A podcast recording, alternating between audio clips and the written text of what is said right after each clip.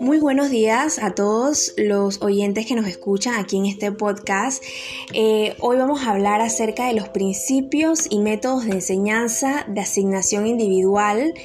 Eh, un análisis del capítulo 3 que hice del libro Didáctica General y Formación del profesorado de López, Cacheiro, Trujillo y Fuentes y pues esto en alusión al tema de didáctica a nivel superior para todos aquellos eh, pues docentes que están en este camino de estudiar y de conocer, eh, ampliar sus conocimientos, pues es muy importante que puedan escuchar este podcast de este análisis, pues que brevemente pues hice, ¿no?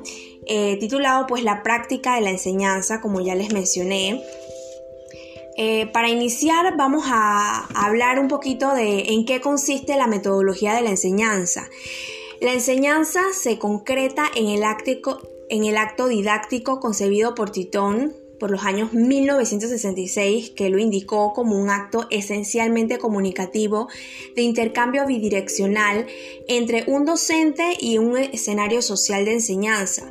Por otra parte, Medina, por los 1988, concibe la comunicación didáctica como una relación de coimplicación existencial y social que se establece entre los agentes del proceso educativo, determinada por el escenario del aula, centro y entorno. Y pues en conclusión, si vemos una correlación entre Medina y Domínguez, ellos indican que la metodología docente hace referencia a la opción del profesor para que éste organice el proceso de enseñanza-aprendizaje, teniendo en cuenta diversos factores que van a condicionar dicha actuación como la lógica interna de la materia, contenido, enseñanza, el nivel de madurez de los estudiantes, ¿no? Eh, los aprendizajes que ha generado o que me ha generado a mí al leer este planteamiento de Medina y Domínguez, puedo señalar algunos de ellos eh, de los métodos didácticos que cumplen, entre otras cosas, las siguientes funciones. Por ejemplo, está el motivar, despertar y mantener el interés, el proporcionar información, el guiar los aprendizajes de los estudiantes, organizar, relacionar la información, crear nuevos conocimientos y habilidades, proporcionar simulaciones que ofrecen entornos para la observación, exploración y experimentación.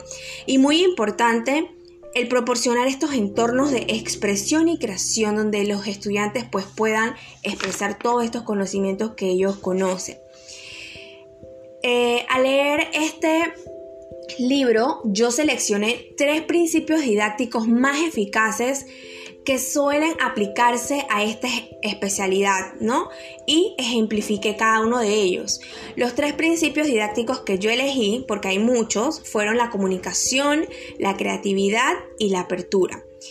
Eh, para poder ejemplificar cada uno de ellos en la comunicación, pues pude eh, concluir que al constituir la esencia del proceso instructivo formativo, los educadores han de conocer y practicar las diversas facetas de la comunicación. En el otro punto de creatividad, pues tiene mucho que ver con la reflexión y el sentido crítico que han de guiar los procesos de enseñanza y de aprendizaje para enseñar a pensar y desarrollar hábitos intelectuales. Y pues por último, y no menos importante, que la apertura, que es una palabra muy conocida y muy pues mencionada en todo este ámbito educativo, es otro principio didáctico destacado que toma como referente pues a la diversidad e inclusión. La apertura docente va a exigir la consideración de cada alumno es diferente y singular. Analizando una propuesta también de este libro que me llamó mucho la atención del método del proyecto propulsor o autor, pude pues analizar que fue una técnica de verdad de estudio innovadora y revolucionaria basada principalmente en las aportaciones previas que fue desarrollado por el profesor estadounidense William Hurt, desarrollo donde él desarrolló pues esta técnica de estudio. Este método sostiene que pues el aprendizaje es más eficaz cuando se basa en experiencias, ya que de esta forma pues el estudiante es parte del proceso de planificación, producción y comprensión como ya les había pues mencionado anteriormente. al leer todo esto, nos hacemos esta pregunta. ¿Por qué los docentes deben conocer, analizar, aplicar y reflexionar sobre los métodos de enseñanza y el modo de interaccionar con los estudiantes? Pues fácil, el rol del docente en el método de proyecto requiere un conocimiento profundo de aquello sobre todo lo que el proyecto versa su trazabilidad e interdisciplinar con otras materias. Su secuenciación, además de modo individual, después se considera, se va a explorar, se va a analizar en grupo, discutiéndose así en el marco del aula clase, ¿ok? En la clase básicamente y tratando de sacar las conclusiones valiosas que se relacionan con los objetivos de aprendizaje a alcanzar. Eh, puedo también mencionar que está la selección del caso pertinente, el planificar el momento adecuado del proceso de enseñanza-aprendizaje en el que se trabajará el caso, decidir su enfoque y aplicación, la lectura previa, trabajo individual, lectura global en clase, el establecer las orientaciones pertinentes al caso. De este modo, entonces se va a hacer operativo el aprendizaje por descubrimiento o analogía, donde el profesorado selecciona y prepara los casos orientados a los estudiantes en su propuesta de trabajo. Eh, bueno, para ya culminar este podcast, podemos eh, eh, coloqué como último punto pues el evaluar los fundamentos eh, técnicos, que es la intención del aprendizaje basado en los problemas, que es muy importante este, este punto.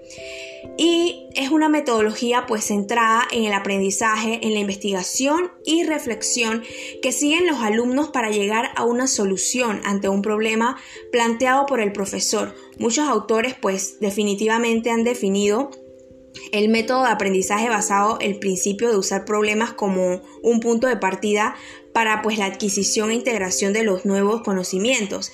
A partir de este enfoque, pues centrado en los problemas, los estudiantes van a desarrollar diversas competencias como la toma de decisiones, el trabajo en equipo, la comunicación, la resolución de problemas.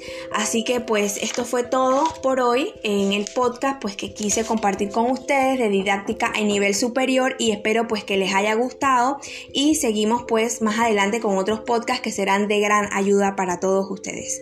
Muchas gracias, mi nombre es Ami González y fue un placer poder haber compartido esta información valiosísima con todos los oyentes. Saludos.